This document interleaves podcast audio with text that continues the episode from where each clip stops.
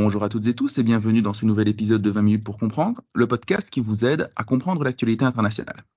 Je suis Simon Desplanques et aujourd'hui nous partons à la découverte eh de ce qu'on a appelé tout un temps en théorie des relations internationales les marges. Nous allons effectivement aborder une thématique que nous n'avons encore jamais soulevée dans le cadre de ce podcast, à savoir la question du féminisme et plus particulièrement d'une part de l'intégration du féminisme dans la discipline des relations internationales et des études de sécurité et également la mise en place plus pratique de ce qu'on pourrait appeler une diplomatie féministe. Pour discuter de ces sujets, j'ai aujourd'hui la chance de recevoir Camille Baillet. Camille Baillet, bonjour. Bonjour.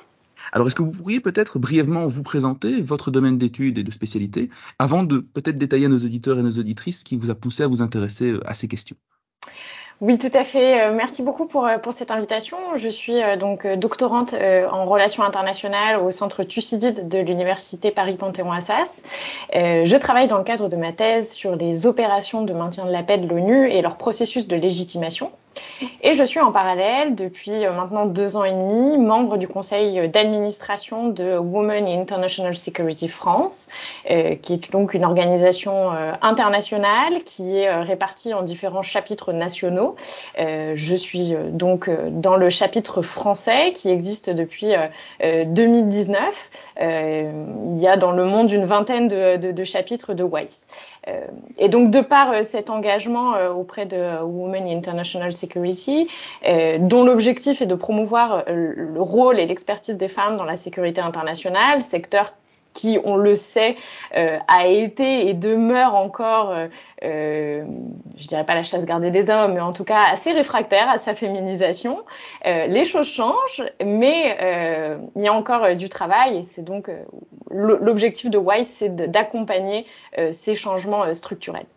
D'accord, donc on voit bien que c'est en fait une préoccupation annexe quelque part à celle de votre thèse, mais qui vous occupe au moins tout aussi intensément, visiblement. Exactement, tout à fait. Alors, ce qui est intéressant dans ce que vous avez souligné, c'est finalement le côté très récent de l'intégration de WISE, donc Women in International Studies, euh, au sein de la discipline 2019. On pourrait en déduire peut-être que cette intégration euh, de, la perspective féministe, elle est assez tardive. Est-ce que vous pourriez peut-être nous dire de quand date cette intégration, en fait, et à partir de quand ce champ disciplinaire que sont à la fois les relations internationales et les études de sécurité commence à intégrer euh, ces questions et pourquoi, comment? Oui, tout à fait. Alors, euh, je, je, commencerai par une, une première distinction. C'est l'approche féministe des relations internationales. C'est pas seulement étudier les femmes. C'est euh, avoir, c'est adopter un regard sur les relations internationales, une perspective euh, qui euh, qui est celle du genre. Euh, donc, il ne s'agit pas seulement de compter les femmes, de les inclure dans des contingents militaires notamment, mais c'est bien de comprendre que la sécurité et la politique internationale peuvent se lire au prisme de la lunette de genre. Et c'est pour ça que j'aime bien l'idée de perspective, euh, pour reprendre et paraphraser un, un, ouvrage qui vient tout juste de paraître l'an dernier, qui s'appelle Perspective féministe en relations internationales. Au pluriel. Euh, exactement, euh, dirigé par euh, Maïka Sandarger.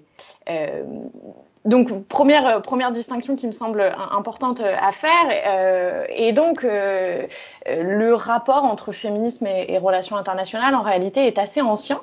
Euh, J'aime bien cette formule qui dit euh, ce n'est pas euh, le féminisme qui a euh, tardé de s'intéresser aux relations internationales, c'est plutôt l'inverse, c'est les relations internationales qui ont tardé à s'intéresser au, au, féminisme. Donc c'est vraiment dans les années 80-90 que la discipline des relations internationales s'est intéressée au féminisme comme une approche pertinente pour euh, comprendre ce que sont les relations internationales et la sécurité, en s'intéressant aux non-dits des théories classiques des relations internationales, d'une part, donc en levant une certaine forme de silence, d'éléments, des objets qui avaient été silencisés, passés, euh, qui n'avaient jamais été étudiés par les autres approches classiques des relations internationales.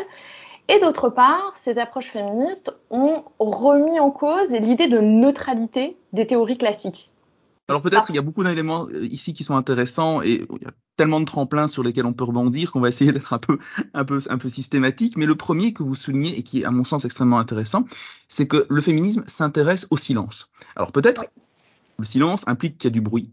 Quel est le bruit entre guillemets euh, qui se fait entendre au niveau des théories des relations internationales, entre guillemets, quel est l'état du débat au moment où le féminisme surgit? Quelles sont les théories qui s'affrontent et qu'est-ce qu'elles omettent et que les féministes veulent éclairer? Alors absolument, donc nous sommes dans les années 80-90, euh, le paradigme réaliste est dominant euh, en relations internationales, c'est-à-dire que euh, ce qui intéresse particulièrement les, les théoriciens des relations internationales, c'est la sécurité. c'est la sécurité dans sa conception la plus militaire, physique, traditionnelle, c'est-à-dire pour le dire de manière très schématique, c'est la guerre. Et justement ces approches féministes, mais ces approches critiques en général, hein, euh, peut-être un petit aparté. On va revenir hein, sur le distinguo après. Voilà, exactement. Mais euh, ces approches critiques en général euh, vont venir dire il n'y a pas que la guerre pour penser les relations internationales, il n'y a pas que la puissance, autre concept central de l'approche réaliste, pour penser les relations internationales. Il y a tout un tas d'autres éléments qui n'ont jamais été pris en compte aujourd'hui et que nous allons prendre en compte. Et donc, c'est pour ça qu'on parle des silences de, de cette approche, cette approche féministe s'intéresse à ces silences, à ces non-dits. Les marges aussi. Euh, c'était Céline qui utilisait le terme de marge, je pense. Exactement, à ces marges qui, euh, qui n'ont pas été euh, pris en compte dans, dans l'approche, dans, dans, les théories des relations internationales jusqu'aux années 80-90. Oui, donc rappelons à nos auditeurs et à nos auditrices qu'effectivement, le, voilà, le paradigme, à l'époque, les années 80, c'est le, le qu'on appelait le consensus néo-néo, entre le néo-réalisme et le néolibéralisme d'une part, mais le, le, le, réalisme a vraiment gagné quelque part la bataille des idées avec ses notions de puissance, etc., puisque le néolibéralisme lui-même s'inscrit quelque part un peu à la marge du néo-réalisme. Bon, là, on va partir dans de très longues discussions théoriques, et je pense que pas l'objet ici, mais quelque part, ce qui est intéressant, c'est que l'un des premiers, euh, finalement, l'acte de naissance classique, généralement, du féminisme, c'est considéré comme la contribution d'Anne Tickner, qui vient directement challenger, quelque part, pour le dire en mauvais français, l'ouvrage d'un des pontes du réalisme, classique celui-ci, là non plus je ne reviens pas sur la distinction, mais qui est euh, Morgenthau, et en particulier elle va aller directement remettre en question euh, les, six principes du réalisme. Est-ce que vous pourriez peut-être revenir rapidement sur cette contribution et en quoi elle est séminale et en quoi elle marque vraiment la quintessence de la pensée féministe en relation internationale Absolument. Donc, euh, Anne Dickner, vous l'avez très bien dit, euh, figure avec Cynthia Enloe parmi les deux grandes théoriciennes euh, universitaires euh, états-uniennes euh, qui ont contribué au développement de l'approche féministe des relations internationales. Et donc, avec cette, phrase, deux, phrases célèbres hein, avant de répondre à votre question de, de et Cynthia Enloe. Cynthia Enloe en 88 qui nous dit la politique internationale est un monde d'hommes et Cynthia Enloe l'année d'après se pose la question où sont les femmes en politique internationale? Et donc, Anne Tickner va effectivement publier cet article dans lequel elle va remettre en question les six principes du réalisme élaborés par euh, Hans Morgenthau, en montrant que ceux-ci ne sont pas neutres. C'est-à-dire qu'elle ne réfute pas en soi ces, euh, ces six principes du réalisme, elle montre en quoi ces principes-là répondent à un prisme du genre répondent à une conception euh, des relations internationales et de la puissance qui sont inscrits dans euh, une forme de virilisme, hein, euh, une forme en tout cas de masculinité, et que donc l'étudier ces six principes par une approche féministe, c'est montrer que ces six principes ne sont pas neutres d'un point de vue du genre. Alors oui, effectivement, ce que vous dites est très intéressant parce que d'un côté, on voit bien que cette, cette perspective féministe s'inscrit dans une perspective critique plus globale où on, se, on dit voilà, il n'existe pas d'objectivité, chose qu'on pourrait appeler d'objectivité. Également, on voit très bien également que cette idée de déconstruction, c'est comme vous l'avez dit tout à l'heure, c'est pas juste dire il n'y a pas assez de femmes dans le domaine disciplinaire, c'est simplement le, le, regard même qui est posé sur notre objet d'étude, il est conditionné par notre manière, de, par un regard viriliste.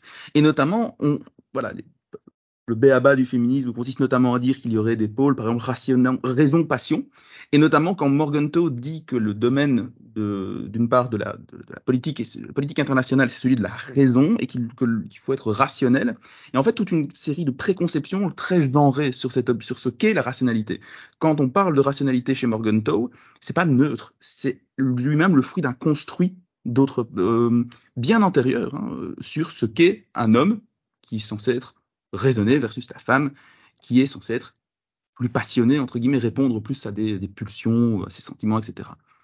Absolument. Et, ce que vous dites fait un, glissement vers une autre chose que je voulais, euh, sur laquelle je voulais euh, bien appuyer, c'est que euh, n'est pas seulement question de théorie féministe en relations internationales, il est question d'une approche générale euh, parce que vient avec cette théorie, vient avec cette approche plutôt une épistémologie repensée des relations internationales. Donc épistémologie pour le résumer très brièvement, c'est les, conditions de création du savoir et de la connaissance, et aussi une méthodologie particulière, une méthodologie féministe particulière des sciences sociales et des relations internationales en particulier, euh, c'est-à-dire une manière d'administrer les preuves, une façon de collecter nos données euh, qui est propre à cette approche féministe.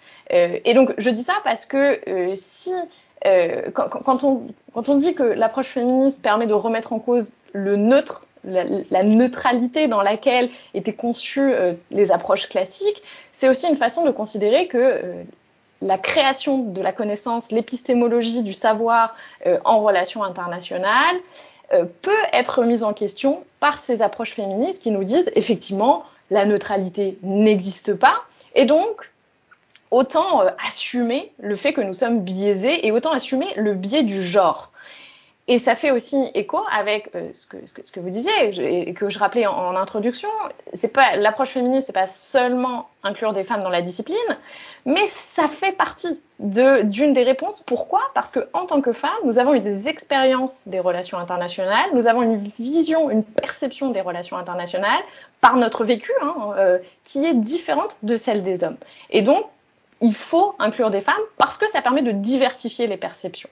Et à cet égard, il serait peut-être intéressant de revenir rapidement justement sur l'ouvrage de Cynthia Enloe qui très clairement, donc c'est l'ouvrage Bananas, Beaches and Bases, je pense sorti en 89, première oui. édition, puis qui a été maintes fois remaniée, et je pense qu'il a été remanié il n'y a pas si longtemps que ça, qui justement entend montrer l'apport des femmes et, en, et, derrière des sujets qui a priori sont très liés à la sécurité. Est-ce que vous pouvez donner peut-être quelques exemples de l'ouvrage de Cynthia Enloe et montrer en quoi finalement il est intéressant de s'intéresser à ce regard des femmes pour éclairer l'objet relation internationale alors, le, le, le, grand apport de Cynthia Enloe dans, dans cet ouvrage, euh, c'est euh, le fameux l'international est privé, le privé est international.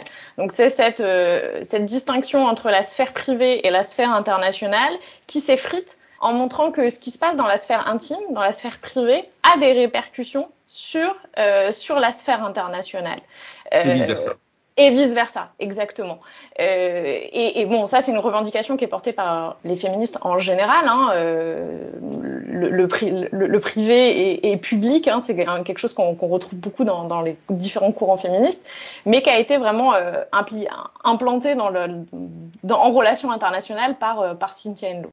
Effectivement, elle utilise notamment l'exemple d'une part des femmes de diplomates euh, et également des fameux bordels militaires, euh, en expliquant que le maintien de la condition, le maintien de la présence militaire américaine, je pense, en Corée, est ouais. conditionné au fait qu'il bah, n'y a rien à faire, il y a une présence qu'on ne veut pas voir, ou sur laquelle on jette, on jette généralement un regard pudique, qui a régulièrement des viols, etc., et que l'une des manières de canaliser, euh, entre guillemets, les pulsions a été de construire des bordels euh, au sein des bases militaires pour tenter de canaliser tout ça. Et l'exemple de femmes de diplomates est de dire que euh, on s'est beaucoup intéressé, notamment au sein du département d'État américain, améliorer la condition de vie des diplomates. Mais on se rendait compte que leurs épouses étaient euh, particulièrement des, des, vrais desperate housewives pour le coup, et que certaines avaient tendance à sombrer dans la dépression, l'alcoolisme, etc. Et que donc, pour leur donner un sentiment de valorisation, on, les leur a donné des tâches à effectuer dans la vie quotidienne d'une voilà, ambassade ou d'un consulat américain. Alors maintenant, on voit que ces perspectives féministes s'inscrivent dans ce qu'on perspective critique. Et Jean-Jean Villemer avait une phrase que je trouve absolument magnifique, un peu pour la gratter d'ailleurs, qui est de dire ces théories critiques déconstruisent, mais que construisent-elles? On va s'intéresser ici à l'apport du féminisme au-delà du champ purement disciplinaire. Concrètement, en quoi cette réflexion a-t-elle produit euh, des effets entre guillemets observables au-delà du seul champ académique? Qu'est-ce qu'il y a eu dans le sillage de cette réflexion? Bien sûr. Alors, je, vois deux choses euh, en particulier en termes de, de, policy hein, cette fois-ci. Euh, c'est euh, l'agenda Femmes, Paix, Sécurité des Nations Unies. Et c'est ce qu'on appelle aujourd'hui la stratégie de diplomatie féministe qui est déployée dans un certain nombre de pays en Europe et dans le monde entier. C'est-à-dire que ce développement intellectuel a eu des conséquences concrètes sur la politique internationale et sur la prise en compte de la nécessité d'inclure des femmes et d'inclure un regard féministe sur la politique internationale.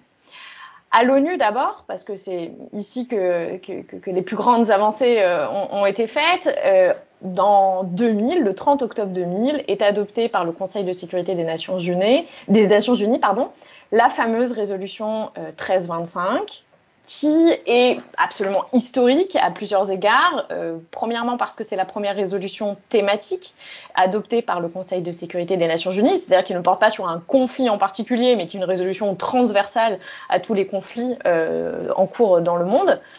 Et puis parce que c'est la première fois que, euh, en politique internationale, on fait un lien concret entre euh, les femmes, la paix et la sécurité. Et cette résolution 1325, euh, bon, elle fait, euh, elle, fait suite à de nombreuses discussions, de nombreux débats dans lesquels ont été, euh, a été inclus la société civile hein, pendant une dizaine d'années, toute la décennie 90.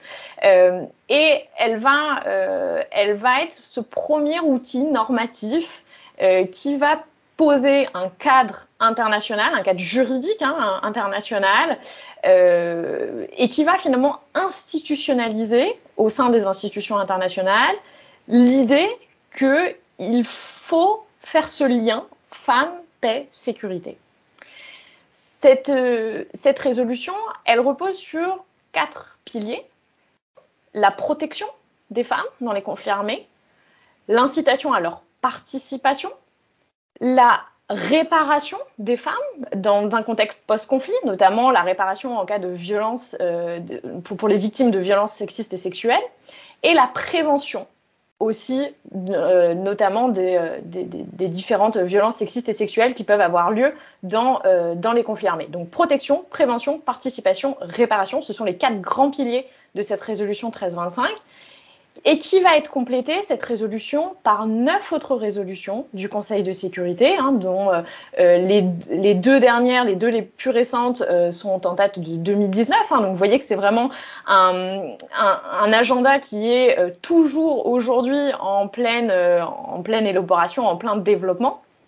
Et ces neuf autres résolutions vont venir détailler et approfondir ces quatre grands piliers de la résolution 1325 tout un tas d'autres outils euh, juridiques hein, euh, qui, euh, qui j'en rappellerai euh, deux, hein, qui viennent aussi approfondir cet agenda, qui sont cette fois-ci antérieurs à la résolution 1325. On a la Convention sur l'élimination de toutes les formes de discrimination à l'égard des femmes, qui a été adoptée en 1979.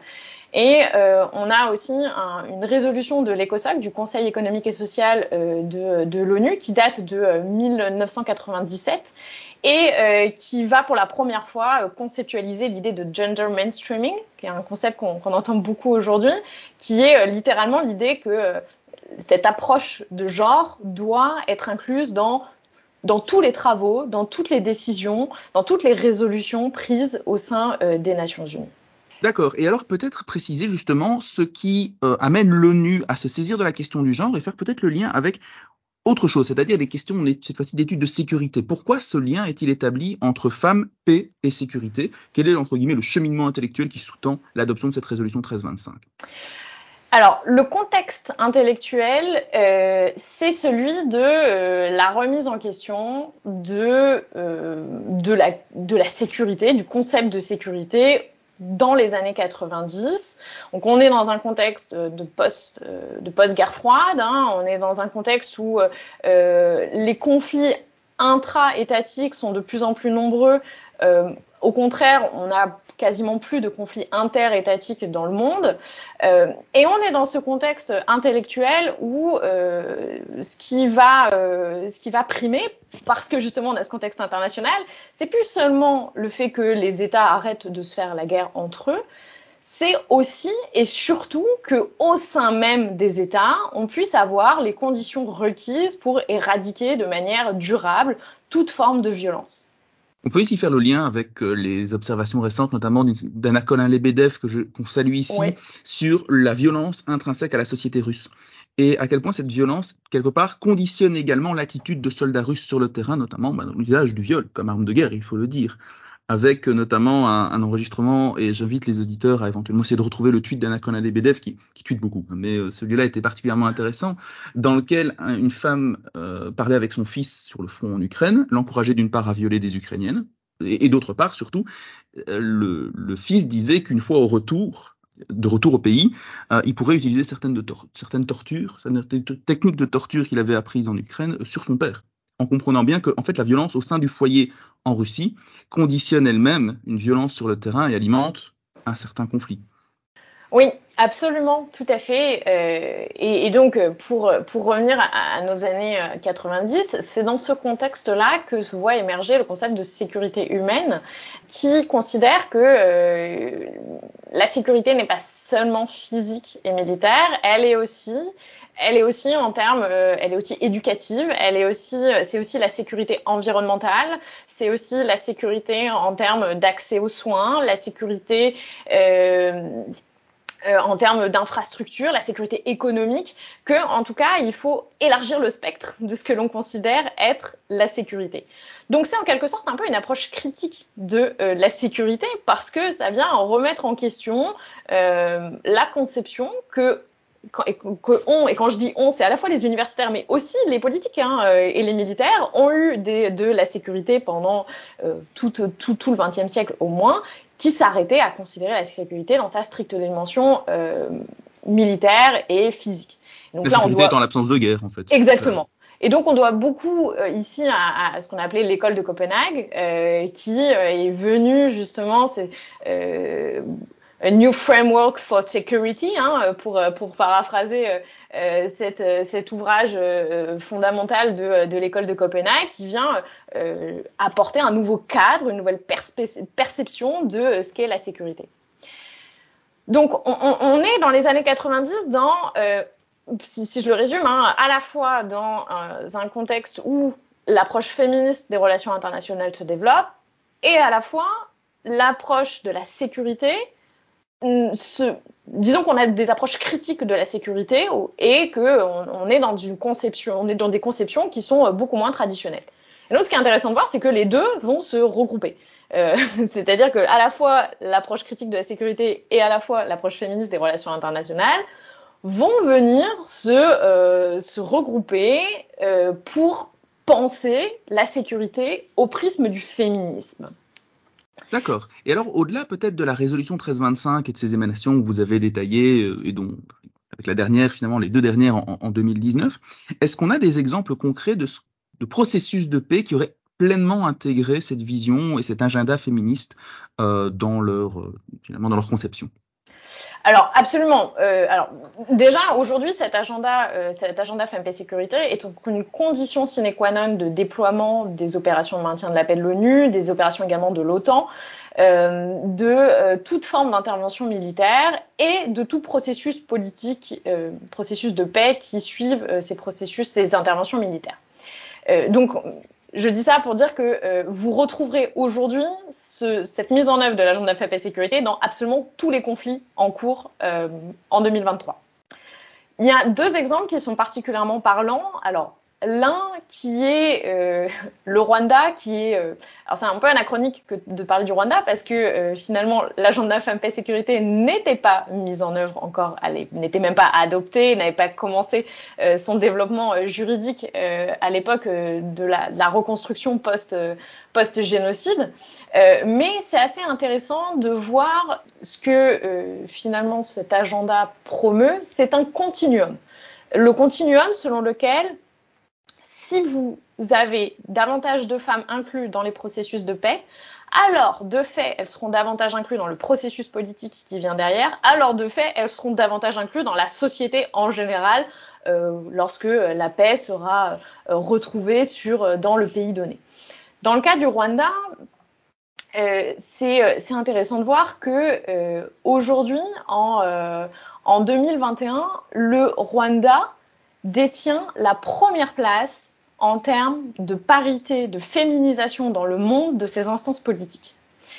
Pour euh, donner une ordre d'idée, la France est aujourd'hui classée 27e, les États-Unis sont 67e, ex aequo avec le Mali et juste derrière l'Égypte. Pourquoi aujourd'hui le Rwanda a 61,3% de femmes dans son Parlement et 54,8% à la tête de ses ministères? En partie parce que dans le processus de transition politique qui a suivi le génocide de 94, il a fallu reconstruire l'intégralité du pays, il a fallu repenser la constitution, et les femmes euh, qui ont été moins touchées par les exactions de masse euh, liées au génocide représentaient alors 70% de la population rwandaise, et elles avaient pris le relais d'un certain nombre d'hommes dans euh, des fonctions à responsabilité, notamment dans les villages. De fait, elles ont été incluses dans les différents processus de paix et dans les nouvelles structures politiques qui sont nées à l'issue euh, du génocide. En 2003, l'égalité homme-femme est inscrite dans la constitution rwandaise, c'est-à-dire que c'est un principe constitutionnel au Rwanda qui liait une parité entre les hommes et les femmes. Et dès les premières élections législatives euh, en, 2000, en, 2003, hein, qui a suivi cette inscription dans la Constitution, les femmes détenaient 49% des sièges au Parlement. Donc, ce qui est vraiment intéressant là, de voir, c'est que ce fameux continuum a fonctionné. C'est parce que les femmes ont été incluses dans les processus de paix qu'elles ont été incluses dans les discussions, dans les négociations qui ont suivi la reconstruction du pays et notamment la reconstruction politique, et qu'aujourd'hui, on arrive à une très grande parité, une forme d'exemplarité en termes de parité et de féminisation de la politique de, de, ce pays-là. Est-ce qu'on peut dire que euh, cette féminisation a contribué à la, la, pacification de la politique rwandaise ou au contraire euh, quel est finalement un, effet, un effet, disons, secondaire du génocide ou une conséquence prévisible du génocide. Dans quelle mesure, dit autrement, dans quelle mesure cette féminisation garantit-elle la stabilité à l'avenir ou pas? Alors attention, euh, et c'est toute la limite euh, de, euh, de ce développement intellectuel, attention à ne pas tomber dans l'essentialisation. C'est-à-dire attention à ne pas faire l'analogie, les hommes font la guerre, les femmes font la paix, et donc parce qu'on inclut plus de femmes dans, dans les instances politiques, alors de fait on arrêtera de faire la guerre. Alors je suis absolument contre cette analogie. En revanche, il y a des éléments qui permettent d'expliquer que oui, on aura une plus grande euh, pacification, mais c'est tout simplement une question de, respect des droits. C'est parce que on a un meilleur respect des droits et de par euh, cette parité que on a de fait une pacification de la société. C'est-à-dire que les frustrations euh, ne sont euh, ne sont pas les mêmes parce qu'on se sent plus représenté euh, et parce que les droits, tout simplement, encore une fois, sont sont respectés. c'est aussi une façon, encore une fois, on, parle de perspective, on parle de regard. J'aime bien aussi l'idée de regard féministe, de, bah, de regard féministe sur la politique internationale. c'est parce que il y a différentes perspectives et regards sur la société rwandaise qui sont inclus euh, et représentés dans euh, le gouvernement aujourd'hui euh, rwandais par cette très grande parité, que on arrive à éradiquer une forme de violence, mais cette fois-ci de violence sociale, je dirais, hein, une violence en termes d'inégalité, que on arrive à pacifier la société. Donc oui, dans une certaine mesure, évidemment que ça permet de pacifier les sociétés ce que vous venez de dire est très, intéressant. J'aimerais terminer en fait notre, notre entretien par cette réflexion-là, plus méta peut-être. Vous dites qu'il ne faut pas tomber dans une forme d'essentialisme. Effectivement, il ne faut pas faire dire au féminisme, en relation internationale, ce qu'il ne dit pas, euh, à savoir que les femmes seraient intrinsèquement euh, plus douces, etc. Parce qu'en fait, c'est répéter des stéréotypes de genre, etc. Ça m'amène néanmoins à vous poser une dernière question. Est-ce qu'on peut être à la fois féministe et militariste?